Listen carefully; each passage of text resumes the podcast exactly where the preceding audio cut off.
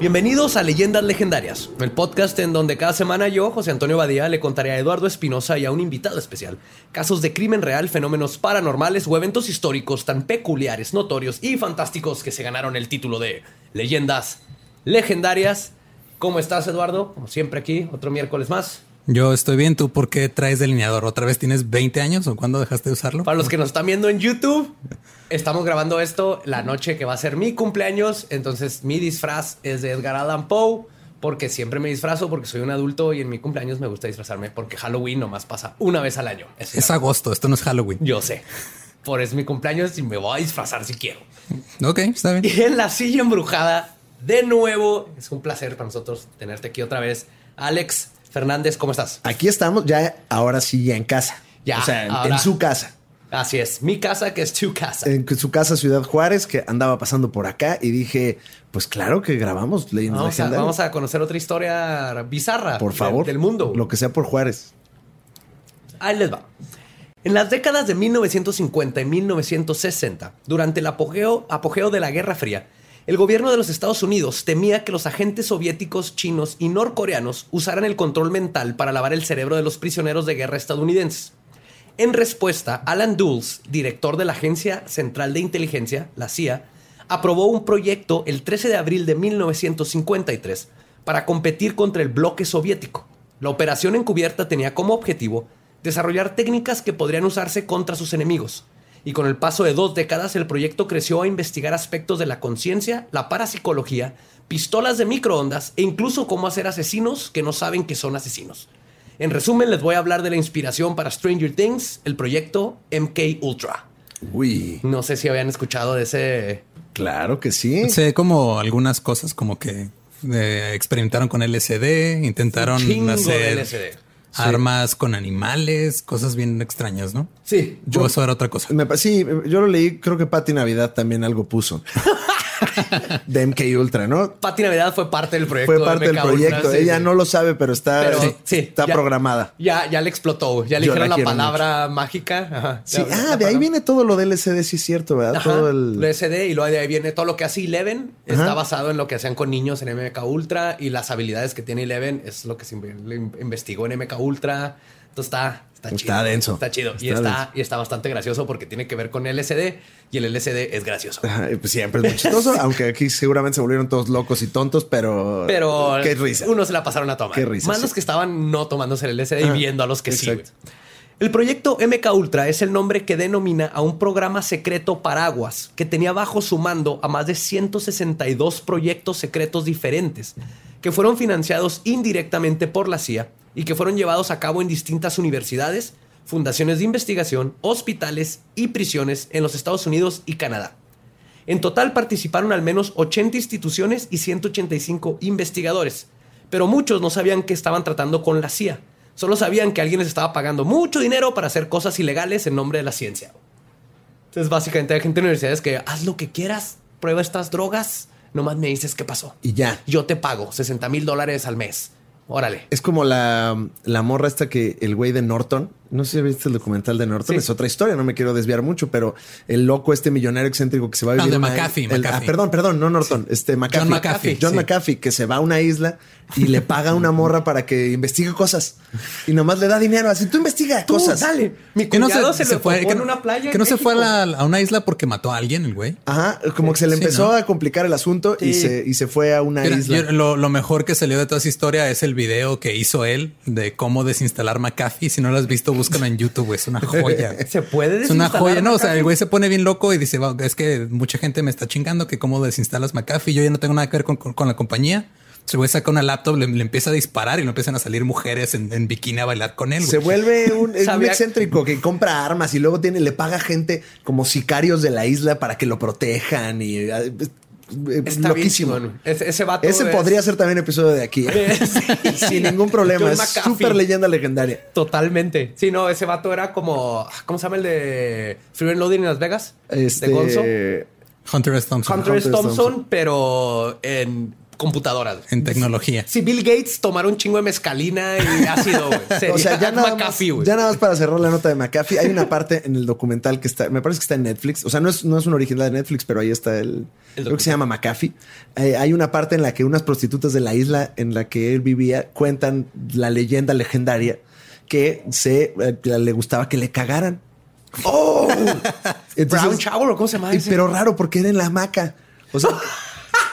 Es más fácil o sea, ella se ponía, se ponía, creo que él abajo y en la hamaca. Entonces salía como, como esos Como- juegos de como- plastilina ajá. que Sí, hacías como así, chulitos, como Sí. Play-Doh, así, El así. diamantito. Ajá, ajá, ajá. Entonces, eh, bueno, vale mucho la pena la historia de McAfee. No nos desviamos Sí. del LCD. Gran estamos- spoiler ahí, pero... Ah, Pero aparte vale ¿por la qué, pena. por qué estamos hablando de caca? Esto no es la cotorriza, Sí, no. por favor. Perdón, una disculpa. Sí, sí, sí.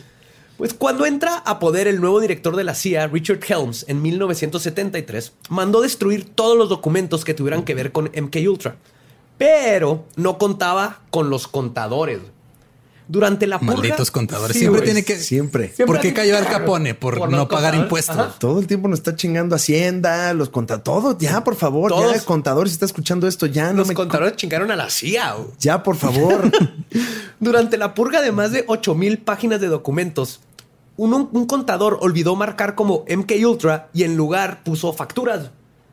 Y fueron mandados al departamento de documentos financieros para luego terminar en una bodega. Estos documentos son de gastos de operaciones, o sea, sí eran de facturas, pero describen los experimentos que se estaban haciendo, los avances, la gente. O sea, básicamente en el documento decía, necesito 60 mil dólares para seguir con el experimento donde le estamos sacando un pedazo del cerebro a una persona y bla, bla. Y luego en el siguiente documento, ya llevamos tres meses haciéndolo, ahora necesitamos a más gente, necesitamos más dinero para ahora ponerle los pies en los ojos y ver si viene descrito todo. Porque tenían- Qué mensos. Como el conacito, que Ah. que qué ¿Qué necesitas para que, que te mandan como a- cuando chocas y te piden que des- describas tu incidente los Ah, sí. del seguro, así. Ah, se Iba yo manejando distraído porque soy un imbécil y en ese Y momento fue cuando le pegué al coche, soy un idiota, ya deme mi seguro. Así, igualito, y es lo que pasó. Y así es como sabemos. Lo que sabemos de MK Ultra es por las. cuando mandaban pedir más fondos y describían para qué los necesitaban, ¿no? Y por Pati Navidad. Y por Pati Navidad, claro. Pati, un saludo, un saludo acá desde Estimadísimo. Ciudad Juárez. En 1974, el periodista del New York Times, Seymour Hersh, utiliza el acta de derecho a la información y logra encontrar los documentos y publicó una historia sobre cómo la CIA había llevado a cabo experimentos de drogas no consensuados y operaciones de espionaje ilegales con ciudadanos estadounidenses.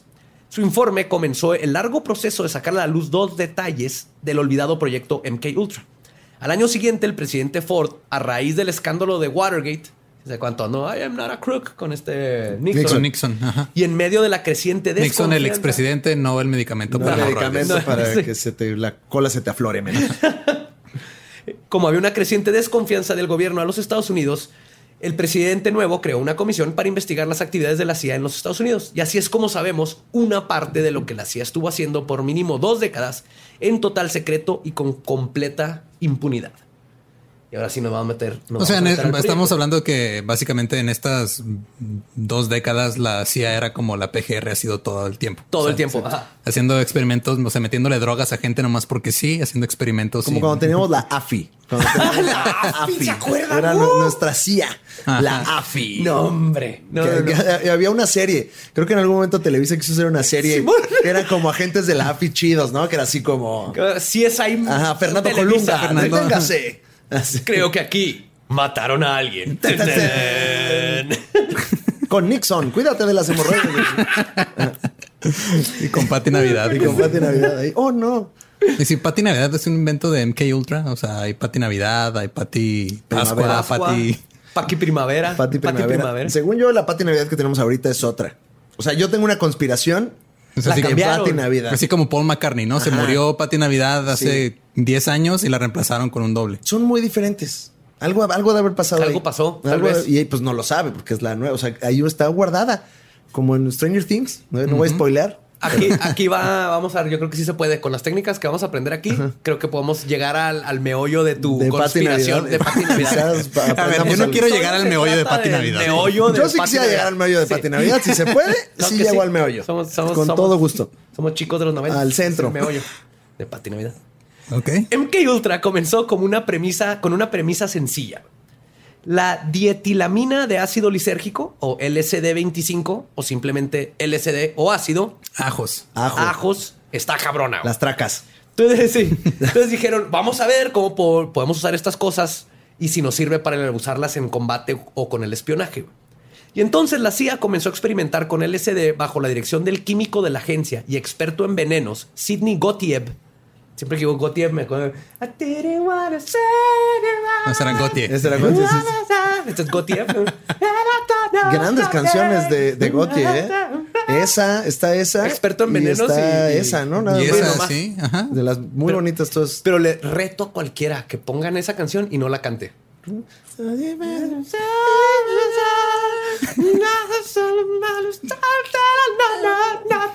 Sí, sí me gustaba. Está bien Bueno, Gautier le decían el hechicero negro. Era experto en venenos y en química y podía. Todo el mundo le tenía pavor porque ese vato sabían que te podía aventar un polvo en la cara que iba a hacer que te cagaras. Mira, aventar un polvo en la cara en otro país como España es Exacto. diferente connotación. Y pero sí me cagaría. Si me, aventan un polvo en la cara, también sí, inmediatamente. Sí, es de mínimo avisa, ¿no? sí. sí, sí, se dice. Aunque sea como que más o menos. Son buenos, son buenos modales. O sea, hay veces que no avisas como al 100, pero es como, eh, no haces como... sorpresa, sorpresa. No, o sea, avisas algo, algo se avisa. O sea, ¡Eh, culo!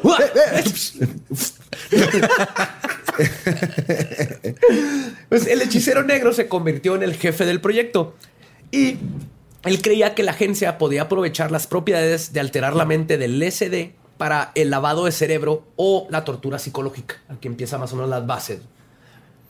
Bajo los auspicios del proyecto MK Ultra, el hechicero negro, con el consentimiento, la protección y el dinero de la CIA, comenzó a financiar estudios en las universidades de Columbia, la Universidad de Stanford y otras 42 universidades, en 15 laboratorios de fármacos, 12 hospitales y clínicas y 3 prisiones, sobre los efectos de varias drogas como el LSD, el MDMA, éxtasis, mescalina, heroína, barbitúricos, metanfetaminas y la psicocibina, que es hongos mágicos o hongos. Hongos, sí. si alguien dice hongos, me está pensando en la pizza. Hongos. Los estudios no eran nuevos. El ejército ya había experimentado con sus soldados en el pasado. Pero se habían, habían llegado a la conclusión de que se necesitaba experimentar con gente común y con técnicas nuevas. De las más horripilantes de estas técnicas nuevas que conocemos sucedieron en el Hospital Allen Memorial Institute en la Universidad McGill en Montreal, Canadá con el nombre Montreal, Canadá, no es Montreal. Montreal, Canadá. Exacto. no van, a pensar, perdón, van a pensar que es un hospital de seguro social, sino ahí. que ahí sí hay historias. ahí sí hay historias horribles. Ahí sí hay historias horribles. Empezaste a decir Monterreal. Yo dije, ah, va a ser Monterrey, pero California. Y no, es Montreal, Canadá. Ey, Montreal, perdón con el nombre del subproyecto 68. Cuando que habían 160 y tantos proyectos. Ya, o sea, había otros. Sí, o sea, MK Ultra era, así, era un proyecto, le dicen de, paraguas. abajo de él financiaban chingadera de cosas. Y todo eso con el varo de los impuestos. con el varo de los impuestos. Y con el varo de la droga que estaban lo de los contras y todo eso. Ves que la CIA empezó a llevarse cocaína y a venderla y también empezar a financiarse. De, ahí. de ahí viene. La CIA está cagada en dinero. Hijo. Con el nombre de su proyecto 68, bajo las órdenes del hechicero negro, el doctor Ewan Cameron comenzó a utilizar a sus pacientes como pigs de Guinea, o en español, cuyos. Conejillos de Indias. Conejillos de Indias. Ahí te salió la frontera, te afloró la frontera. o en español, the, little, um, rats. en español. Tiny, pigs. Tiny pigs. Tiny pigs. Puercos de Guinea no es lo mismo. Puercos de Guinea.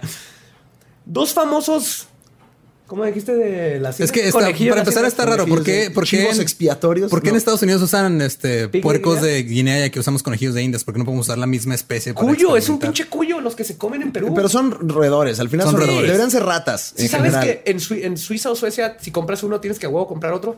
Porque se mueren de depresión si nada más está uno. son sociales, los, cuyos. ¿Los cuyos? Ajá. Entonces tienes que tener dos y es cruel nomás tener uno. Entonces tienes si no se llevan bien pues ya te chingaste. Eso me pasó con unos ratones. y se mueren los dos. Y se matan. Eso me pasó con unos ratones. Pelea de ratones. Estuvo horrible. A muerte. Horrible. Con cuchillos ahí. Parados los ratones. ¡Qué odio, maldito!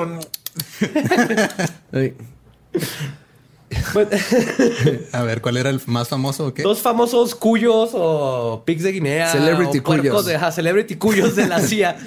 De manera voluntaria fueron Ken Casey, autor de la novela One Flew Over the Cuckoo's Nest. Ok. y quien fue voluntario para los experimentos claro, de LSD. sí, es cierto, Porque en Stanford o así te Sí. decían, eh, vamos a hacer estos experimentos con LSD. Y el otro es Ted Kaczynski, el Unabomber. Oh, shit. Un terrorista doméstico que mató a tres personas, hirió a 23 mandando bombas caseras por correo entre los 70s y los 90s. Él fue parte de ese experimento. De hecho, en el hay un documental, bueno, Mindhunter. serie. No, Mindhunter no. No, Manhunter. Manhunter. Manhunter. Manhunter. Manhunter. Sí, Manhunt, algo así. Y ahí sale la parte donde va y toma parte de Eh. estos experimentos del MK Ultra. En 1957, la señora Sal Orlico, quien sufría de depresión, llegó a tratarse De, con el de- doctor. sea de depresión por el nombre, ¿no? Por el nombre, sí, Sal Orlico. Sal Orlico. ¿Cuántos chistes no le habrá hecho Jorge Ortiz de Pinedo? Sal Orlico, ¿qué? No, ya no salgas, no, te hablo. Que no Ja, ja, ja, juar, juar, juar. métete. Seguimos. Ajá. Te voy a echar la sal y le aventaba a la señora ahí. Y le echaba, Sal pero el polvo, ¿no? Llegó a tratarse con el doctor Cameron. Su terapia constó primero de ser internada. Luego le administraron curare, una droga que te paraliza. Una vez que estaba en este estado, el doctor le empezó a inyectar con LSD. A inyectar Inyectado. con LSD.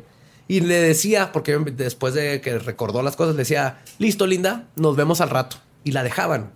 La señora Orlico no sabía que le habían inyectado. Solo cuenta cómo en unos minutos las cosas comenzaban a distorsionarse. Puta, pues sí. Comenzaba el pánico y el pánico se convertía en terror absoluto. No podía moverse y sentía que sus huesos se convertían en líquido.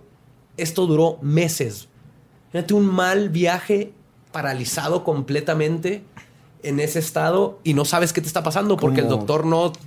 O sea, el ácido ahorita han descubierto que es buenísimo para PTSD. Sí, para no, las, las microdosis que le llaman. las microdosis, también para el alcoholismo, locura. Pero aquí era un chingo de ácido inyectado y luego no te avisan. O sea, es... Tu peor No, intoxicación de mariscos. Así. Pero no sabes, no sabes que comiste sabes mariscos. comiste, Así estás, estás todo ¿Qué me vuelto está loco. pasando? Ajá. No, no, no, no, no. Uy. No, y este, y este está light. Este está light.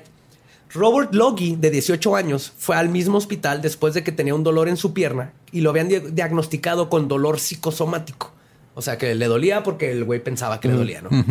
Igual que Orlico, fue sedado e inyectado con LSD. Luego le comenzaron a dar de 15 a 65 días de terapia de sueño, durante los cuales se mantuvo al paciente dormido casi 24 horas al día. O sea, por 60 días, dormido 60 días. Dos meses dormido. Mediante la administración de cócteles de toracín, nembutal, seconal, veronal y fenegram. Todo A eso lo- suena que lo consigues aquí en Ciudad lo- Juárez. sí, fácil. Ajá, sí. En la CIMI. Claro, en la cime, en la calle. No en la calle. Sí. A lo largo de este periodo de sueño, el paciente se despertaba, lo despertaban dos a tres veces al día para tratamientos de electrochoque, administrado a una intensidad de 20 a 40 veces la fuerza normal que produce convulsiones. Describen que, haz de cuenta, si te van a dar electrochoque, le picaban una vez al botón y te lo daban máximo tres veces a la semana. A este chavo y a todos los que cayeron en nuestro hospital le picaban seis veces seguidas al botón y era diario. Más el LSD, más estar paralizado, más todo eso. Pero ¿cómo llega? O sea, a ver, yo soy este morro que tiene su enfermedad psicosomática. ¿Cómo?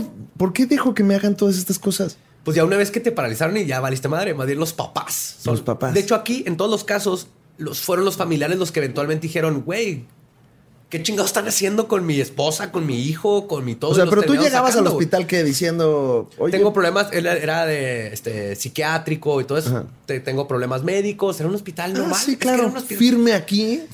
Ajá. Y te vamos a tratar y ya ahí vamos a ver qué onda. Y de repente estabas en la pesadilla más culera de tu vida.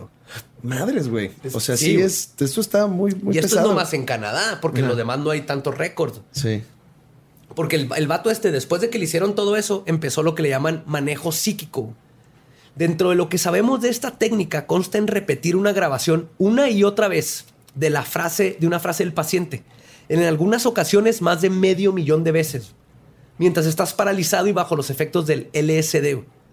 Sabemos que en algunos casos utilizaban frases del mismo paciente al cual le pedían en una entrevista que contara sobre sus miedos y fracasos para después tomar uno de estos miedos y repetírselo por meses y meses mientras estaba en un mal viaje. O sea, tu peor, tu peor novia. Sí, güey. tu Exacto, peor novia sí. es que eres un huevón, nunca estás trabajando, no estás haciendo nada, Sí, eres güey. un huevón, nunca estás trabajando, no estás haciendo nada, eres un huevón, ya puedes medio millón de trabajar. tres meses seguidos. Tres meses. sí pasa. Güey, o sea, se llama una mala relación. Es ¿verdad? una mala relación, sí, sí, es una relación muy tóxica. Sí, o sea, yo me lo imagino, así, imagínate paralizado que se hacen de culo si no, culo si no, Culo si no, culo si no, culo si no. ya no me tocas, ya no me tocas. Pues, en el caso de Robert Logie, lo que más trauma le causó, en sus propias palabras, dice, y cito, para traumas físicos existen lugares donde puedes ir a rehabilitarte, pero cuando te violan mentalmente no existe nada para ayudar.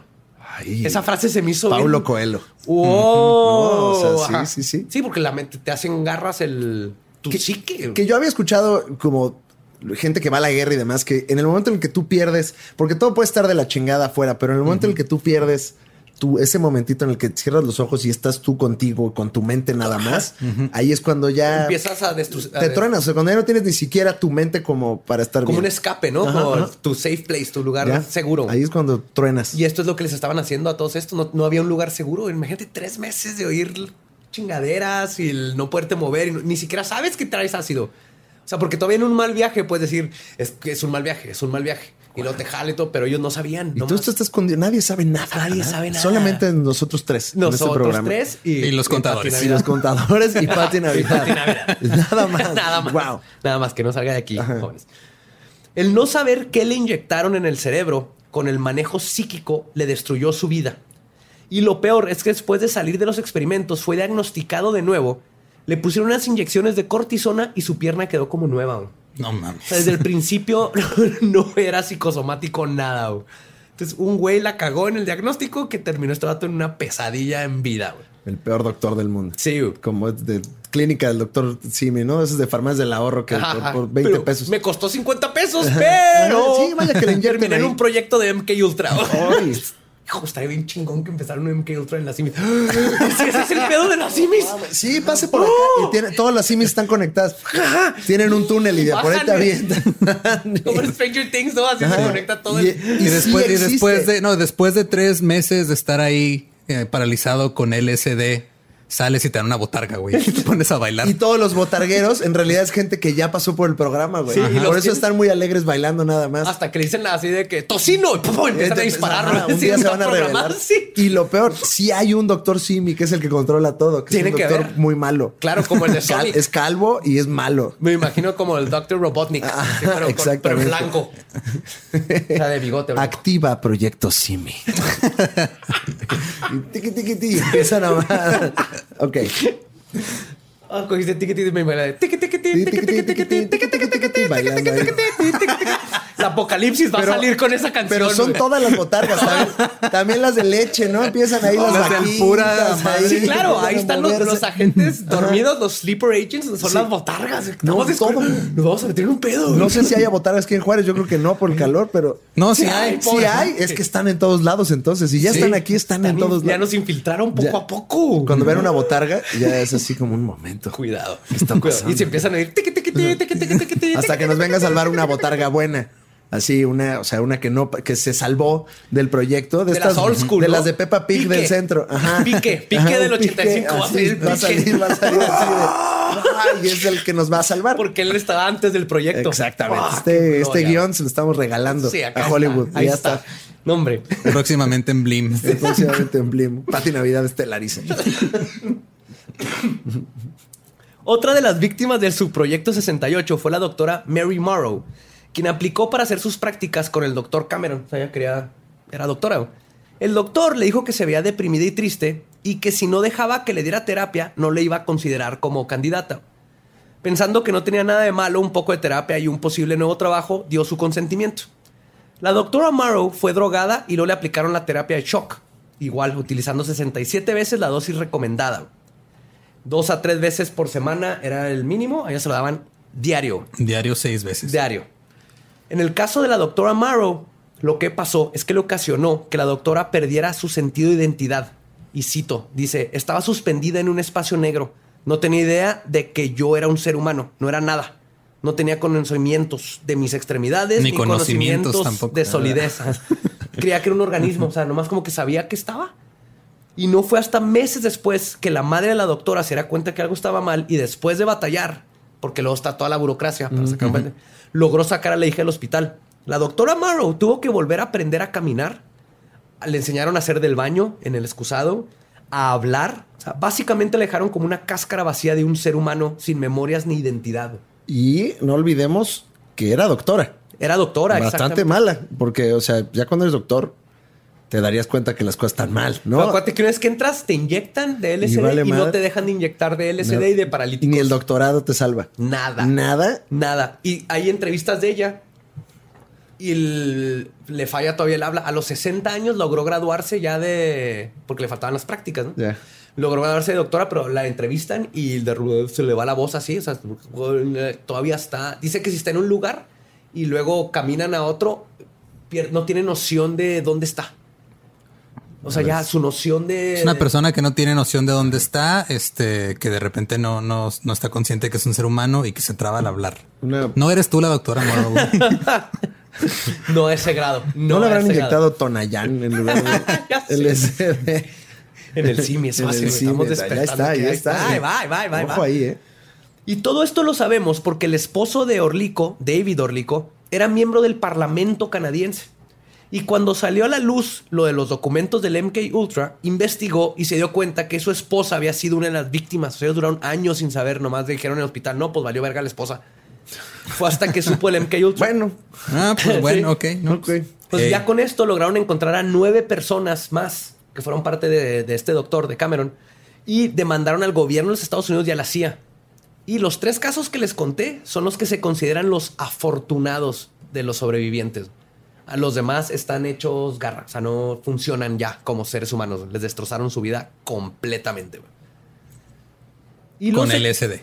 Con LSD y barbitúricos y, y, no sabemos exactamente qué más cosas les hacían, aparte del electroshock y el, este, el, ¿cómo se llama?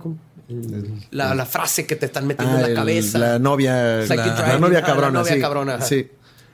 Y los experimentos con LSD y otras sustancias no se quedaron solamente dentro de las instituciones, ya que para el hechicero tenían que experimentar en ambientes no controlados para saber qué podía suceder. Para el subproyecto Clímax de Medianoche, este así se llama el, Midnight Climax, ese era el proyecto de medianoche. oficial. Midnight Climax. Ok, orgasmo a las 12 también le ponen ah, puesto. La CIA remodeló cuartos de hotel en San Francisco, California y Nueva York con espejos y cosas sexy. Ponían así telas de seda, y así como te imaginas un departamento de un depravado sexual de los setentas. Ya. Acá carita que se da a la chava. Unos arneses ahí. este sillón. un cuarto de una, de una porno de los una, 70. Una cama en forma de corazón, un espejo en el techo. Sí. el sillón este que es como cerro de la silla de Monterrey, que usas como para coger diferente. El sillón del placer. El sillón del placer, sí. Pues ahí... Que curiosamente los he visto, los venden aquí así en la calle, güey, en las ¿Ah, esquinas, así lo puedes comprar. Puede ser un buen mueble también ahí, supongo. Muy bonito. También pusieron póster de Toulouse-Lautrec, sedas, y luego contrataban prostitutas empleadas por el gobierno eh. para drogar y atraer a hombres desprevenidos a las casas de seguridad, así le llamaban a los cuartos. Luego, entre paréntesis, luego estudiaban el efecto, entre paréntesis, bien cabrón, de las drogas sobre el civil. Ah, sí, comillas. No, lo que pasa es que estaba dibujándolo. Estaba, Perdón, comillas, De las drogas sobre el civil, desde atrás del espejo con jarras y jarras de martinis. Esto viene porque pagaban por las jarras de martinis. jarras de martinis. Según yo, cuando el martini está en jarra, ya deja de ser martini, ¿no? Sí, totalmente. Pero es como agua loca. Ahí te va. Tú, Alex, eres un agente de la CIA y tu función es ver cómo una prostituta le echa una droga a un vato y luego se va en un cuarto y luego te vas con tu compa de la CIA y luego mientras están pisteando están viendo en un espejo qué, pasa? ¿Qué pasa? Ok. Eso es. Estoy ahí. Y pues, tristemente para la ciencia, nada salió de estos experimentos, ya que nunca se le dio seguimiento a las víctimas. Los que estudiaban no eran científicos y siempre estaban hasta su madre de pedos. Como dijo un agente de nombre George White en una carta que le escribió a Gotiev en 1971, y cito, Dice, por supuesto que era un misionero muy menor de la causa, de hecho un hereje, pero trabajé de todo corazón en los viñedos porque era divertido, divertido, divertido. ¿Dónde más podría un estadounidense de sangre roja mentir, matar, engañar, robar, violar y saquear con la sanción y bendición del Altísimo? Así nomás. Así nomás. O sea, estos vatos les pagaban por hacer ver cómo las prostitutas drogaban gente y luego ir y verlos por atrás de un espejo mientras están pisteando todo el santo día. Y nada salió de ahí. Pues no, porque los drogaban, veían qué pasaba, los grababan. Che pedota ahí y de luego el vato- diputado, ¿no? Así nada más. Si era un diputado, tal vez le salía ahí una extorsión o Ajá, algo, exacto. pero en sí, pues se iba a su casa el vato sin saber que, que estaba high en LSD, todo lo que ha pasado. Esto es de lo más light.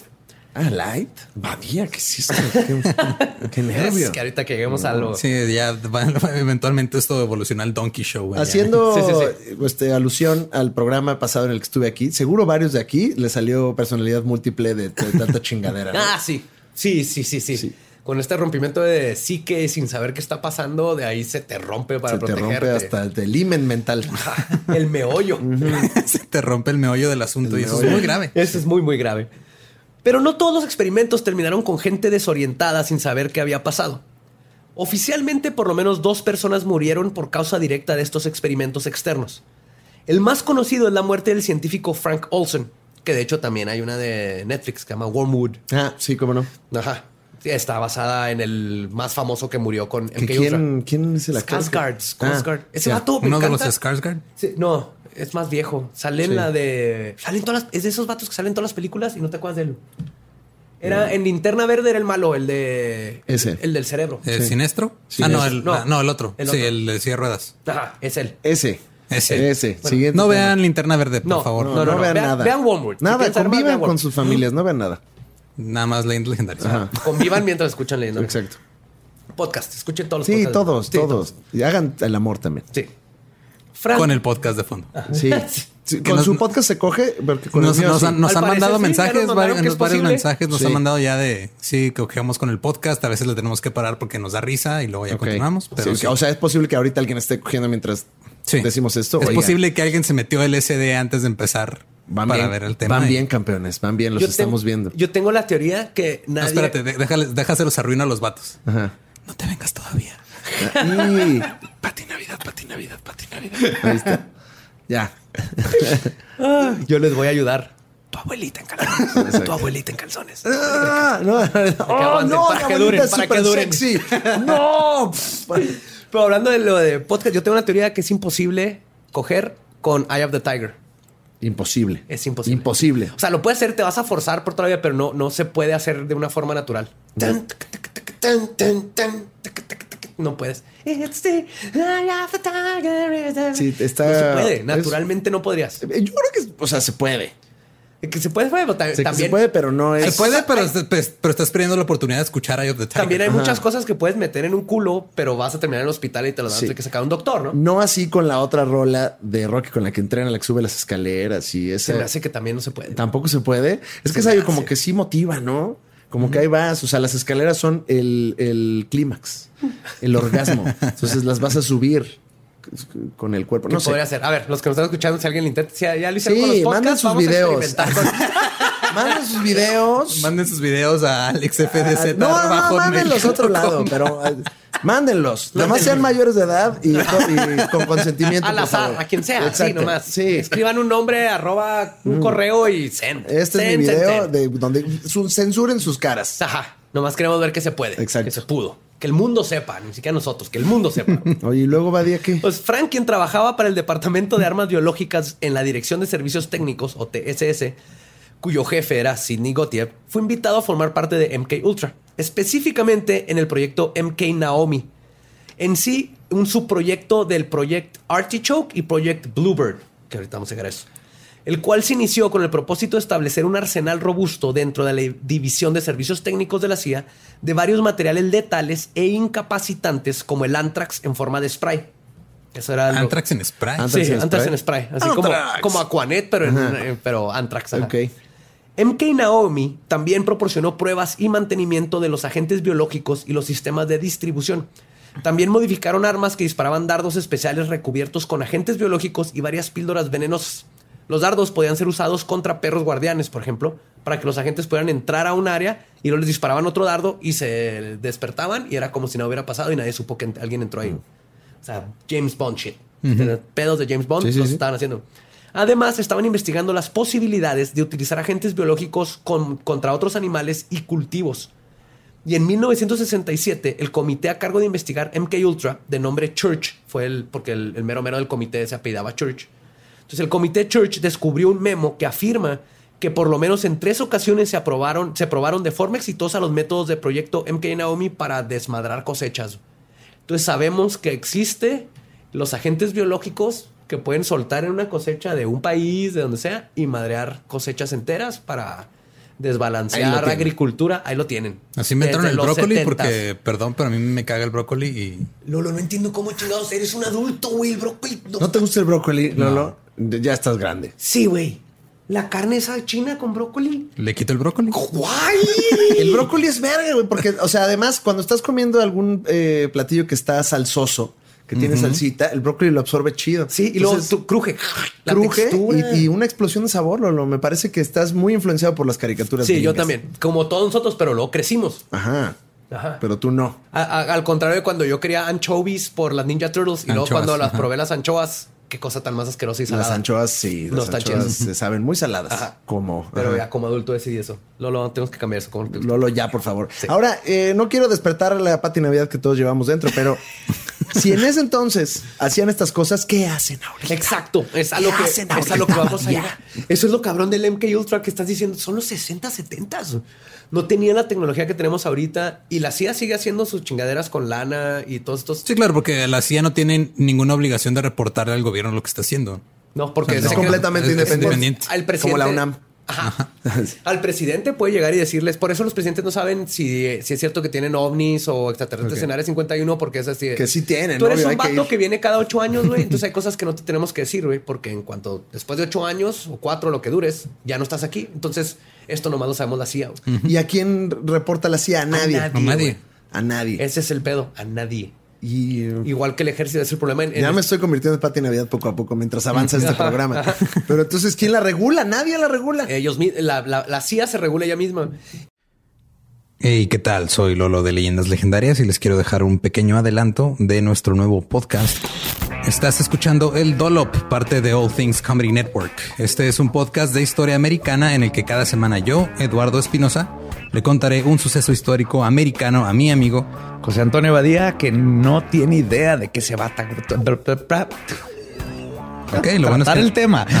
lo bueno es que nada más te trabas cuando lees, ¿verdad? Sí, sí, sí. No, no cuando voy a decir una línea que he dicho ya como cuatro o cinco veces.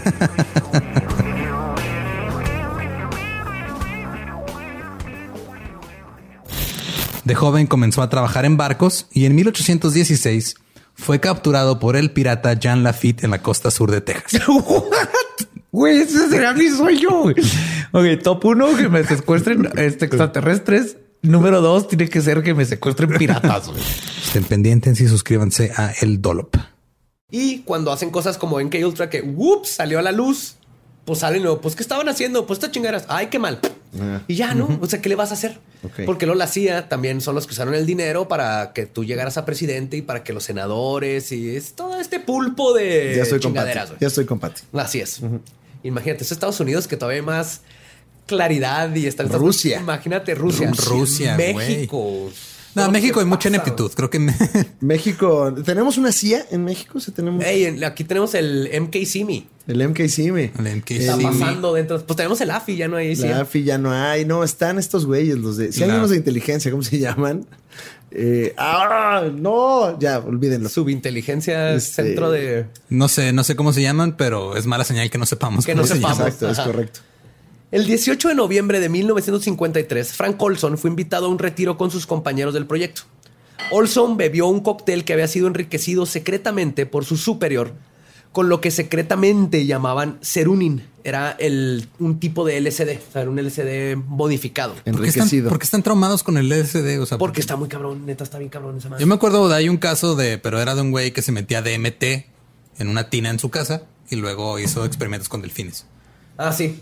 Y tenía. De hecho. Eh, Muy New Age hacer experimentos con No, pero es que te, tenía. ponía Gianni de fondo. Contrató a una chava para que viviera con un delfín, porque él decía que los delfines eran la clave para comunicarnos con los extraterrestres. Entonces no está mal. No podemos comprobar que está incorrecto esa. Pero, Badía, por favor. pero fue este, fue por culpa del DMT. O sea, él por el DMT hizo que una mujer viviera con un delfín y lo masturbara y cosas así. No, la mujer O sea, los- se enamoró del delfín y empezó a masturbarlo porque sabía que él lo necesitaba y fue una. se hizo- lo hizo por gusto. Que hace poco aprendí que los delfines se pueden suicidar. ¿Qué? Ellos pueden decir como, ya no aguanto esta vida y se van a los fondos de los tanques. ¿Y ¿Se, Y- se y ahí- ahoga? O sea, tienen la capacidad de poder dejar de respirar. Si quieren. Eh, ahí No. está. Eso no es leyenda. Eso, Eso es está bien, biología. cabrón. Yo creí que se comían un pez globo de con, Estaría con más cabrón, o algo ¿no? así. Tal vez en el mar. Ajá. Pero qué bueno, porque eso de SeaWorld y eso, como que lo están cerrando, sí, Sí. está bien gacho. Sí, un saludo a la gente de SeaWorld. Pues Olson cambió su forma de ser después de que le echaron el SD en esa fiesta. Estaba deprimido, comenzó a sufrir una paranoia severa y quería dejar la división de MK Naomi. Sus compañeros lo llevaron a Harold Abramson, un pediatra alergólogo que era parte de MK Ultra. Entonces, el 28 de noviembre de 1953, el último día de su estancia en Nueva York, pasaron nueve días desde que le echaron el ácido y lo, lo llevaron con este doctor. Frank brincó de la, de la ventana de su cuarto ubicado en el décimo piso y murió. El caso fue cerrado como suicidio y MK Ultra continuó. Ah, mira, qué raro que hayas hablado de los delfines suicidas justo antes Sí, de esto. Ahí Este, está, ahí está. Esas coincidencias ¿Qué tal extrañas. Que MK Ultra es Mortal Kombat. Yo también tengo un problema. Siempre que veo las siglas MK me acuerdo de Ajá. Mortal Kombat. Y nos quieren controlar la mente con el juego Mortal Kombat. fatalities. Ay, con fatalities. y los fatalities son. Es, es gente en realidad. like, Yo estoy en otro pedo, pero. no, y sabes qué? Es- eso te, eso a te vuelve esto, a ti cómplice porque ustedes jugaron Mortal Kombat antes que todos en México. es correcto, es correcto. Eh, bueno, sigamos. Una disculpa. Pues muere hasta, no, hasta el 1994. La familia pide una segunda autopsia donde se determina que tenía golpes que no pudieron haber sido causados por la caída. Demandan al gobierno, les dan 750 mil dólares y una disculpa personal del presidente Gerald Ford y el entonces este, director de la CIA, William Colby. Y listo, se acaba ese caso. Se murió por 700. suicidio, se apuñaló en la espalda en el aire cuando iba cayendo del décimo Curiosamente, piso. si ves- 750 mil dólares. O sea, se te muere un familiar. 750 mil dólares no te quitan la pena, ¿no? De la muerte del familiar. Pero te compran un jet ski. Pero sí te tranquilizan un poquito, ¿no? Son como 10 años de Netflix. Ajá, sí es como, ay, qué triste estoy, ¿no? Y te limpias con tus Y billetes. más porque fue 20 años después que se lo dieron. Entonces yo creo que ya, ya tuvieron Sí, tiempo de. El duelo ya pasó. Ya pasó el duelo. No estamos diciendo, señora bonita, que esté mal que pidas a tu familia. Eso está muy mal. no, no. Eso está muy mal, pero bueno, 750 mil dólares. Para que shh, te Así. calles, déjaselo de pedo. Y curiosamente, porque lo busqué, en el manual del asesinato de la CIA, porque existe, Sí. Dice, y cito, el accidente más eficaz es un- en un asesinato simple es una caída de 75 pies o más contra una superficie dura. La primera forma de asesinato que no se den cuenta. ¿Ese que es un manual dónde está? En la CIA. Nada más. En la, en la CIA, ahí tienen su propio Google. Todos estos son documentos oficiales. Sí, o sea, hay a documentos que ya no son clasificados, que ya los puedes buscar. Los y el- el, desclasificaron y ya. encuentras todo. Todo. Ay. Esto estuve leyéndolo directo de los archivos de la CIA. Y por eso estás vestido de Edgar Allan Poe. Y ¿no? por- Sí, sí. que no me reconozca mi Google Home. Exactamente. Y recuerdan que mencioné el proyecto Alcachofa y Pájaro Azul. Artichoke y Bluebird. Sí, señor. Pues estos dos son los que van a hacer que se pongan sus gorros de papel aluminio. Bluebird me suena mucho. ¿Por qué me suena mucho Bluebird? Porque ahorita vas a ver. Es donde está lo de finanzas, ¿no? Después de conocer que existían estos dos proyectos y lo que tu- estuvieron intentando hacer por mínimo 20 años, no van a ver las teorías de conspiración de la misma manera. La operación Alcachofa se creó ofici- eh, oficialmente el 20 de agosto del 51 y luego pasaría a convertirse en el proyecto más grande MK Ultra. Entonces Alcachofa ya tiene un ratito y luego ya lo agarró MK Ultra así como que vente, yo te pago. Su objetivo principal era el de determinar si una persona podía ser obligada involuntariamente a realizar un acto de intento de asesinato. Y este proyecto fue mundial. En un memorándum recuperado en los archivos, denotan que trabajar con científicos de otros países puede ser ventajoso, ya que varios gobiernos permiten ciertas actividades que no permite el gobierno de los Estados Unidos. Dentro de estas actividades de reprogramación están los famosos candidatos de Manchuria. No sé si has- había una Sí. película como en los noventas. Que eran agentes secretos que básicamente no sabían que eran agentes secretos. Sí, que los activabas como una frase, ¿no? Como, como, Sí. como la película de Zoolander, la 1. Exacto. Eso e- es un cague, pero están hablando de los Manchurian Candidates. Exactamente eso es MK Ultra. Ajá. ¿Cuál era la palabra que lo. Ay, güey, no me acuerdo. acuerdo. Nada más. O era me- la rola, ¿no? No era la Era rola. la rola, era la de Frank. Relax. Sí, it. Relax, la- Don't do it. sí, sí, cómo no. Don't Sí. Ah, pero Blue Magnum. Blue Steel. Ah, Blue Steel, Blue Steel. Magnum era la otra. Magnum era la otra. Sí. Blue Steel salvó el día. Después de utilizar las técnicas que les conté Ajá. ácido y todo eso, junto con otras que no conocemos, se buscaba, y muchos creen que lo lograron, hacer que una persona tuviera escondida en su mente una orden de asesinar que podía ser activada por medio de palabras secretas o un estimulante visual o auditivo. Entre los más famosos manchurianos en las teorías de conspiración están Siran Siran, el asesinato de Robert Kennedy, que le disparó ahí en la bodega, Lee Harvey Oswald, el asesinato de John F. Kennedy, al igual que Mark Chapman, el asesino de John Lennon. Pero la parte más aterradora de esta operación es la que involucra a una cantidad incalculable de niños. En un testimonio dado en 1995 ante la Comisión de la Radiación del Presidente en Washington, D.C., la doctora Valerie Wolf pidió la palabra y presentó los casos de dos pacientes de ella que habían descubierto un terrible secreto de su pasado. Y tengo que aclarar que esto no es como el pánico satánico con lo de Michelle Remembers. ¿Se acuerdan que, el- Sí, que era que según regresión, ella, mem- regresión memorias implantadas. Y la violaron satánicos y cultos y todo fue falso. Porque donde le implantaron memorias falsas. La doctora Wolf explicó que no se usó hipnosis ni regresión, sino que los pacientes fueron recuperando sus memorias poco a poco antes de ir con ella. Una de sus pacientes narra cómo la tenían en un centro donde habían más niños con ella. Unos eran de México y Centroamérica. Algunos los entrenaban como agentes sexuales, cuya misión era extorsionar a políticos y gente influyente. Otros niños habían sido mandados de los círculos más altos de la sociedad para ser preparados para cuando eventualmente obtengan puestos importantes en la política y en los negocios. Es cuando su reprogramación podría ser activada. Chris de Nicola, una de las pacientes de Wolf, nombró al Dr. Green como su controlador. Un nombre que aparece en muchos testimonios de niños que han logrado recordar las cosas que les estuvieron pasando en esos tiempos. Chris testificó ante el comité que, y cito, cuando tenía 8 años, el Dr. Green me usó en experimentos de radiación para ver qué pasaba y al mismo tiempo como tortura y castigo. En el desierto de Arizona me enseñaron cómo abrir cerraduras, cómo guardar secretos, cómo tener una memoria fotográfica y cómo aguantar tortura y no soltar información usando una técnica de decirme números a mí misma. Me amarraban en una jaula y me enseñaban a cuchillar maniquís de niños. Cuando me negaba me daban electroshocks o me dislocaban los huesos. Otros artículos publicados en los archivos incluyen descripciones de la administración de 150 microgramos de LSD a niños de entre 5 y 10 años diariamente, algunos durante días, otros semanas, otros meses y en algunos casos años. LSD diarios. ¿Y cuando te dabas cuenta que ya era demasiado LSD? Cuando se volvían fans de The Grateful Dead y de Fish y esas madres, ya era así como, no, ya fue mucho Uno de LSD. los de ya Grateful Dead fue parte de MK Ultra, de los de donde Es iba. que de los uno de los, de los que trabajaba con Grateful Dead era el, era el güey fabricante de LSD más importante Ajá. de toda la historia. Sí. O sea, cuando lo agarraron bajó como en un 90% la, la, la- la disponibilidad del, del ácido. Así de cabrón está. Está, ajá. Wow. Y de hecho hay toda una teoría que dentro de este proyecto llegó un punto en donde dijeron vamos a soltar el ácido como una droga, así como lo hicieron con el crack Ajá. en, la- en los este, barrios pobres. Para ver qué pasa. Para, y para joder a la población, ¿no? Entonces vamos a soltar el SD para que se chinguen y todo eso, pero les salió contraproducente porque lo agarró toda una generación que les abrió la mente y es cuando empieza todo el movimiento hippie. Es que el LSD sí te abre y las te hace, puertas, wow, brother. O sea, y sí si te se- abre el pensamiento. Sí, también, exactamente. hermano. O sea, es todo, todo con, con medida y bien utilizado. O sea, ahorita ya se está utilizando lo que es el éxtasis, el LSD y los hongos como terapia. Para la Pero gente que tiene estrés postraumático y Ajá. cosas de ese tipo. Pero así como en te, te doy una inyección de Sí, que ni, 60 y dosis. ni te aviso. ¿no? Ay, o sea, sí, está culero. Y los niños no eran el único grupo vulnerable que fue utilizado para los experimentos. Los memorándums encontrados explican cómo usaban indigentes, prostitutas y gente con padecimientos mentales para experimentar con ellos.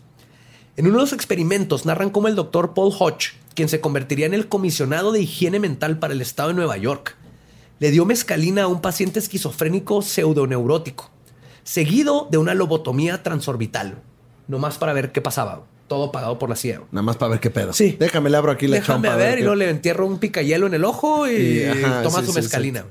Ah, pero primero le dio la mescalina y luego lo vio, lo, lo estuvo revisando. Fíjate, ya tiene esquizofrenia y le da mescalina sin que sepa. Entonces primero lo observó cómo le daba un mal trip bien culero y luego le, lo lobotomizó. Uy. Y luego Hodge también le dio LSD a un paciente y un anestético local y luego procedió a abrirle el cráneo y a extraer piezas de la corteza cerebral, preguntando en varios momentos si las percepciones del paciente estaban cambiando. A lo Hannibal Lecter, ¿cuál fue en la 3? Ajá. donde le está comiendo el cerebro. lo. Eso lo estaba haciendo este vato con indigentes y todo, como parte de un experimento la hacía. Que lo más triste de todo es que al final de cuentas en los reportes dicen que nada de esto sirvió de absolutamente ni puta madre. Los nazis, los japoneses hicieron atrocidades en las guerras, pero salió información porque eran científicos en varias cosas que dices, a final de cuentas ayudó. Aprendieron cómo curar la polio porque le están dando polio. a gente, Inventaron ¿no? el bocho. No es la mejor forma, pero bueno. Esto no, no sirvió de nada, güey, porque era nomás, toma, Alex, un chingo de lana y puedes hacer lo que quieras. güey". Para lo único que está sirve es para el entretenimiento de la gente Ajá, que escucha. básicamente. Nada más.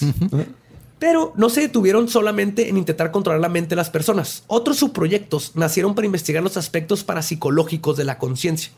El proyecto MK Often fue creado para explorar el mundo de la magia negra y aprovechar las fuerzas de la oscuridad y desafiar el concepto de los que, de los, que los secretos más recónditos de la mente eh, están fuera de nuestro alcance. Y esto fue algo que dijo Gautier. Como parte de la operación... ¿En la canción o dónde? Ajá. Eh, Gautier y otros empleados de la CIA visitaron, reclutaron adivinos, lectores de palmas, clarividentes, astrólogos, mediums, psíquicos especialistas en demonología, brujas y brujos satanistas y a Carlos Trejo. Y. Moni Vidente, de ahí salió. De Moni. Vidente, Moni sí, ahí salió. Sí, pero no dudo que Carlos Trejo Claro. diga que fue parte de, A ver, pito de chico. MK Often. Sí, por eso lo dejaron entrar al área 51 Sí, y vio claro. el 95%. O- Otro proyecto muy interesante del MK Ultra es el proyecto Stargate, anteriormente llamado Operación Góndola, este, Góndola Wish, perdón, luego Grill Flame, después Center Lane, luego Sunstreak y Scanante. Pero acá Scan by Coordinates, Scanante. Así se cambió el nombre por proyecto. ajá. Así como Al final terminó como Stargate. vocalista de Café Le iban Tacuba. cambiando. sí. Ajá. Pues finalmente en el 91 es cuando se consoli- consolida como Stargate. Su función principal era en estudiar el fenómeno de la visualización remota. Oh, ya, ya sé dónde me suena. La eso. capacidad de ver psíquicamente eventos, personas, sitios o información desde una gran distancia. Eleven, cuando se pone la banda, Ajá. Todo lo que hace Eleven es real. Se ponían bandas, el, ruido blanco, el- la estática. A veces estaban en tanques de depravación de... no, de ¿cómo se De, llama? de privación. De privación. Deprivación sensorial. Sensorial. Tanque de depravación. es El tanque de cosa. depravación son otra cosa, una iglesia. Es Confesionario. un confesionario. confesionario, Ay, donde están los de monaguillos, ahí es. es el tanque Así de les dicen, depravación. güey, el tanque de depravación. Ay, güey. Pues igual que MK Ultra, el invertir recursos en investigar estos fenómenos vino cuando a principios de la década de los 70, el doctor Russell Targ, físico en láseres, con un interés personal en la parapsicología y el poder de la mente humana, se reunió con el personal de la CIA, de la Oficina de Inteligencia Estratégica, específicamente para discutir fenómenos paranormales. La principal preocupación de la CIA fue el hecho de que Targ les informó que la, la Unión Soviética estaba profundamente involucrada en la investigación de fenómenos psíquicos, telepatía mental y poderes extrasensoriales o ESP, en sus siglas en inglés, ESP. Lo mismo, ¿no? Que estamos viendo en Stranger Things. Sí, sí, sí. Pero los rusos tenían, le metían, que eran 60 millones de ruples, no sé cuánto era ese tiempo, pero Eh, al parecer es un chingo. Pero para, para Rusia es un chingo. Es mucho ya en. Sí, asumo, sí, sí, sí. No le tomó mucho tiempo a la CIA darse cuenta que el propósito de la investigación soviética era determinar si el, ESP podía usarse como una herramienta de espionaje. Fue esta comprensión lo que impulsó a la CIA a la acción. Cuando, como, como lo indicó el informe CRES en 1973, la Oficina de Servicios Técnicos financió un esfuerzo ampliado de 50 mil dólares en parapsicología. Es entonces cuando el Departamento de Inteligencia de IA comienza la operación Scanante.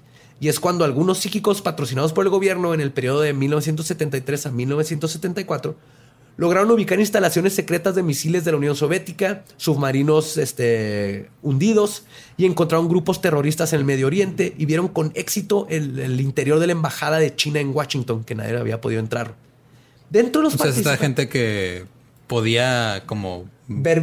Sí, o sea, que las cuenta que los ponían, o sea, los ponían en, en- en su... tanque. Ajá, en su tanque de depravación. En su tanque de depravación sexual. Y, no a fuerzas. Hay unos que nomás les decían, este, les enseñan la foto de alguien o la foto de un lugar, decían, ¿qué ves? Y empiezan a, A buscar. Y empiezan a dibujar, les llegan como, como imágenes. Seguro había uno que mentía, ¿no? O Ah, un chingo, güey. De que hecho, fue decía, lo que- ay, si, si digo, si digo que no sé, me van a matar. Entonces andaba ahí. Sí, veo, veo un del río. Fue lo que destruyó el proyecto. La gente que estaba mamando llegó a un punto donde le hacía, bueno, entre paréntesis cerraron el proyecto. Pero llegó, llegó un punto donde dijo la CIA, sí, esto está muy cabrón, pero también hay muchas cosas falsas. Pero dices, güey, pero esto está muy cabrón. Sí. Pero por eso lo cerraron, porque había mucha gente que fallaba muchísimo. Aún así, en estos experimentos hay uno personalmente que yo vi y que el- en, en todos los casos sobresale. güey. ¿Tú lo viste, Price. Badía? ¿Tú Lo vi en videos. Ah, ah, Badía, por Pat favor. Price. Sí. Pat Price, quien fue contratado para el proyecto original y cuando estaban seguros de que Pat definitivamente tenía la habilidad de la visualización remota, le mandaron sus resultados a la CIA, la cual al verlos inmediatamente llamó a todos los del proyecto y les dijo, así de que, a ver, siéntense, a ver, cabrones, ¿ustedes están espiándonos y a los rusos o traen un pedo bien cabrón? O sea, era tan, tan exacta la información que la CIA dijo, ok, o- si esto no es de neta, hay un espía en, todos lados y entonces empezaron a dudar de, este vato, ¿no? Pero más que nada les interesaba la, de dónde chingo está sacando esta información. Y si jala, pues la queremos. Entonces, después de trabajar con la CIA por cuatro meses, enseñándoles lugares secretos, submarinos, planos y personas, Pat amaneció muerto en su hotel. Lo curioso es que el día que murió, primero le marcó a varios amigos para despedirse de ellos como si no los fuera a volver a ver. Después sacó una póliza de seguro por un millón de dólares que le dio a su esposa en el aeropuerto, donde cambió su vuelo porque iban a visitar a su hijo para irse a Las Vegas. Pat muere en Las Vegas, Nevada, el 13 de julio de 1975 de un aparente ataque del corazón. Llega al hospital acompañado de un hombre con un maletín que le saca los er- electrocardiogramas y le dice al doctor, mira, este hombre tenía problemas de corazón, no hay que investigar nada, aquí están sus exámenes y el doctor dice, ok, y no investigan absolutamente nada de su muerte, creman su cuerpo, lo entierran en una tumba sin su nombre y luego le marcan a su esposa para decirle que había fallecido. Así es como termina la vida de Pat. Entonces aquí la teoría van desde que los rusos lo envenenaron hasta que la misma CIA se dio cuenta de que, güey, este cabrón tiene esta habilidad y no lo podemos controlar y puede ver cosas que no queremos que vea de nosotros. Entonces se lo echaron, pero está bien. la denso. muerte está bien está densa, de-. ¿Y el video hasta dónde salía, Badía? ¿Cuándo dijiste? ¿Por qué no dijiste ya me detengo? Ya- O sea, ¿por qué, di- por qué decidiste verlo todo? ¿En qué momento? ¿Dónde estabas viendo esto? ¿En rotten.com? Faces of Death. Exactamente. Ah, y pues, igual que en todos sus proyectos, cuando Stargate fue descla- desclasificado, la CIA usó su técnica de siempre, que es decir, Simón, nos gastamos millones y millones de dólares y 20 años de estudios, pero no encontramos nada. No sirvió de nada, entonces ya lo cuac. cerramos. Cuac, cuac. Y matamos un güey. Ah. O varios. Pero siempre dicen eso cuando lo, la forma en que la CIA se sale, cosas de que, güey, que tienes delfines que pueden hablar y disparan misiles y eso. Eh, sí, sí, tenemos 40 años este, haciendo ese proyecto y, y 6 billones de dólares, pero no, no llegó nada, ya, ya, ya lo cerramos. Así. Maldita sea. ¿Ya dónde está Pati Navidad? Pero dentro de los más de 160 diferentes proyectos que se conocen, creo que el más épico, impactante y sublime fue la operación que estaba sucediendo paralela a MK Ultra en los 60. Les voy a hablar del proyecto Gatito Acústico. ¿Quién le pone ya los nombres a estas chingaderas? O sea, Acoustic Kitten. ¿Por qué no le ponen Acoustic Proyecto 1, Proyecto Kitten. 2? No, proyecto uno ya, ya, Ya, ya, Proyecto 1 Ajá, Fuego. sí. Sí. Ya, porque está- pegado. Ajá. Gatito acústico, Sí. güey. Acoustic Kitten. Hay un documento que tiene las palabras Acoustic Kitten. Ok. Yo sí nos imagino así que, ¿qué onda, George? ¿Cómo le ponemos este proyecto, güey? Ya todos en LSD. No, pues un gatito y sí, güey. Pussy Musi. Así, güey. Mira, hay un gato y hay una guitarra. Ponle así. Ponle la guitarra, gatotea. Bueno, la CIA decidió que un gato era el animal perfecto para convertirlo en un espía. Todos son espías ahorita. Ya que podía llegar a casi cualquier lugar y nadie sospecharía de que un gato espía estaba espiándolo, ¿no? O sea, de que hubiera un gato así que, ah, mira, hay un gato en mi ventana, es un pinche gato. la CIA, seguros de que podían entrenar un gato, lo empezaron a entrenar durante cinco años. Suficiente para lograr que hiciera caso para moverse a distancias cortas. güey. Tienes cinco años con un puto gato que agarraron de la calle güey, y lograron hacer que se vaya punto A punto B. güey. Es lo, es lo más que lograron. güey, Sí, punto A a punto B. pinches gatos, no los puedes entrenar No, nada, güey. con LSD. No, güey. No, no, o sea, lo- llegaba el gato y nada más tiraba cosas y se iba y los volteaba a ver con cara de qué puto. Espérate, güey. Es entonces cuando hacían- ¿Por qué no entrenaron un pinche perro, güey? O sea, ¿por qué gatos, güey? Oh, oh, un perro no, porque es demasiado obvio. O sea, se vería raro que estás tú de espía ruso así de hola, camarada, porque hay un labrador ahí a un lado de nosotros. Ajá. Pero el gato nadie le pone Algo- mejor algo que Porque- nadie Porque hay un labrador entrenar, con sí. audífonos y una grabadora de cassette. Porque lo intentaron con palomas, con cuervos, con mil cosas, y decían, el gato, pues tiene, tiene, tiene lógica. Es lo Pero que ya- pasa cuando te drogas antes de Sí, pues aprobar proyectos. Después de cinco años de entrenarlo, la CIA construyó un transmisor de tres cuartos de pulgada de largo para incrustarlo en la base del cráneo del gato. Luego encontraron un lugar para el micrófono. Fue difícil al principio. Luego se dieron cuenta que el canal auditivo estaba excelente y aparentemente obvio. Traía dos micrófonos adentro de las orejas, un transmisor en el pecho. La antena estaba hecha de alambre fino y la trenzaron hasta la cola. Y a través de largo pelaje para que se viera o no se viera, güey, se viera oculto. Entonces parecía un gato normal. Ish. Las baterías también causaron problemas a los técnicos, ya que el tamaño de los gatos lo forzó a usar solo las baterías más pequeñas y limitó la cantidad de tiempo que el gato podía grabar. Pero ¿Dónde les ponían? No quiero saber dónde les el ponían pecho, las baterías. En el Ah, Le- les abrían, los operaban, les ponían. Me estaba imaginando algo- Uno, era algo un gato, peor. porque el duraron ano, cinco el años. ano, Lolo. Me estaba imaginando el ano de un gato. Duraron cinco años en, en entrenar a este pinche gato espía, güey. Pues ya le pusieron sus micrófonos y ya tenía todo, güey. Al fin tenían su primer Frankengato espía, güey. Porque de hecho en un memorándum dice así que hicieron un Frankenstein está asqueroso y guacala. Sí, y con, con gabardina, ¿no? Con- el gato tenía gabardina, gabardina y sombrero así. ¿cómo lo descubrieron? No, sé, güey. pues sé traía si- su gabardina, Lo güey. entrenamos, él iba con todo su equipo ahí, con los lentes así. Volteas a tu ventana y está un gato en un vehículo. Es un carrito así chiquito, así con una gabardina y sombrero lentes oscuros de Con noche. morra y todo. Sí. Pero en las primeras pruebas fuera del laboratorio, el gato se iba a buscar comida donde se linchaba, güey. O sea, todo el entrenamiento valió verga. güey. Entonces lo operaron para que no tuviera hambre. güey. Y a final de cuentas se gastaron poco más de 20 millones de dólares de En esos un- tiempos En un güey, pinche gato. para un puto gato. güey. Pero el agente secreto gatito acústico quedó listo al fin, güey. En su primera verdadera misión.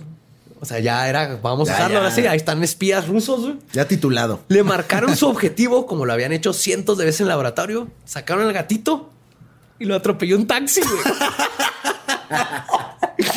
lo atropelló un taxi, atropello de güey. 20 millones de dólares atropellado. Y cinco años de planeación, güey. Imagínate estos vatos No en su Estos tienen un memorándum de la Sí, sí. En una, en la troca de esas de plomería ahí con la antena y todo. De ahí va, ya vamos. Vamos, gatito acústico. Prueba que no fueron cinco años desperdiciados. ¿Por qué no lo entrenaron para voltear a los dos lados cuando No cruza sé, la calle, güey? Güey, nunca llegó a su objetivo. El gatito acústico lo, lo recogieron, lo metieron en una caja, lo despidieron con honores y cancelaron el proyecto, güey. Lo dieron. Y, el- y lo mejor es que los cancelaron así que pues los gatos no valen madres. No, No, los pues puedo- Bueno, si hay una nota que dice, bueno, se logró entrenar un gato a moverse de una distancia a otra. Eso fue un algo, un logro. científico. Así perdieron 20 millones de dólares. Madre. Y pues finalmente MK Ultra y sus subproyectos trabajaron con total impunidad y se crecía por décadas. Por ejemplo, el subproyecto 23 se le administraron drogas y LSD a pacientes terminales de cáncer sin su consentimiento y sin un seguimiento científico. Se edificaron hospitales con dinero de la CIA para poder controlar todo lo que se hacía allá adentro y no tener que responderle a nadie. Inventaron un arma que puede darle concusiones a personas desde lejos. Está inventada, esa ya está. de los- Contusiones. Contusiones. Con- también concusiones. Concusiones, ajá. Si le cambias el switch. Te pueden madrear el cerebro hasta matarte. Si tú le dices, ¿quieres que te chingue la cabeza en inglés o en español? Ya. Sí. Y pum. Y un sinfín de maquinaciones psicológicas que no salieron a la luz. Eventualmente, MK Ultra fue cerrado oficialmente en 1973 y, entre comillas, no encontraron nada útil, como diría la CIA, pero sí le cambiaron el nombre a MK Search. Y lo más seguro es que sigue activo aún ahora, solamente con otro nombre clave y a pesar de todas las atrocidades que hizo el gobierno norteamericano con sus propios civiles, más la gente que no sabemos del resto del mundo, y de que todo esto está en documentos que salieron a la luz, nadie fue inculpado y nadie jamás respondió por MK Ultra. Es posible, Badía, que, por ejemplo, el asesinato de Colosio, alguien lo hayan programado con la culebra. Es totalmente posible. güey. Yo nada más ahí Con lo dejo. culebra. Ahí con la culebra, ahí lo dejo. Pero sí, es lo mismo del Sirán Sirán. Ajá. Es, pues mira, ay, todas estas cosas de la conspiración, pues yo no sé si sigan o no. Yo no sé si sigan o no, Badia, pero pues cuídate.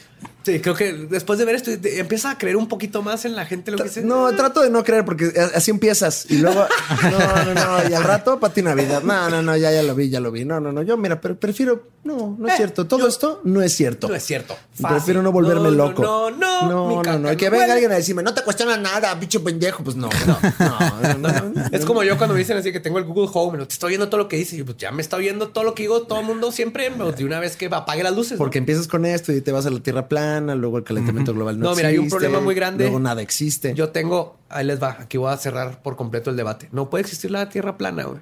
Porque entonces no podría ser hueca y entonces ¿dónde chingados vivirían los reptilianos que sabemos que existen? Ahí está. Ahí Touché. está. Touché, gente horrible. Cerrado ese caso. Ahí Con está. eso. Ajá. Con eso. Y pues, este fue el episodio ¿no? de Leyendas Legendarias. Muchas gracias, Alex. ¿Todo Oye, un honor siempre venir a hablar de estas cosas horribles. Y pues diles, redes, eventos. Ahí todo lo está, que- cómo no, el podcast de Alex Fernández, donde no hablamos de cosas tan tenebrosas, eh, pero eh, donde la pasamos también muy bonito. Y aparte la comunidad de podcast está creciendo. Ah, no mames, como al 600%, o sea, ya hay seis. Este, Ya. entonces estamos, crece y crece. Y pues nada, estoy en Instagram, Alex Fernández. Y todo lo demás. Y todo lo La demás. Liga de los Liga de los Supercuates. Supercuates, el mejor contenido de internet, chinga tu madre, todo lo demás. Y ahí, ahí hago muchas cosas. eh, y, y ojalá sean parte de este sueño. Sí, sí, sí, todos, métanse a todo. Y de hecho, es, comedia. es bueno, la comedia es bonita. La comedia es bonita. Es muy bonita. Te hace Y, día. yo quiero ver qué hace Badía vestido de Edgar Allan Poe en su cumpleaños. Yeah. Es Con a nosotros nos pueden seguir como Leyendas Podcast en todas las redes. A mí como ningún Eduardo. Y yo como El Va Diablo. Y este ha sido el podcast. Nuestro podcast ha terminado. Podemos irnos en paz a pistear Demos gracias a Belzebub. Y a Pati Navidad. y a paz y Navidad. Escuchamos el próximo miércoles.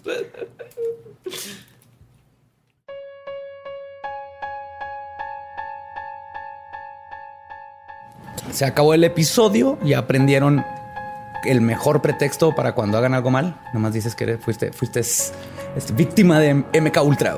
Y hablando de MK Ultra y cosas así tecnológicas, eh, aquí tenemos una especial para ustedes, para si ustedes este, desarrollan software o tienen algo que ver con computación o cosas.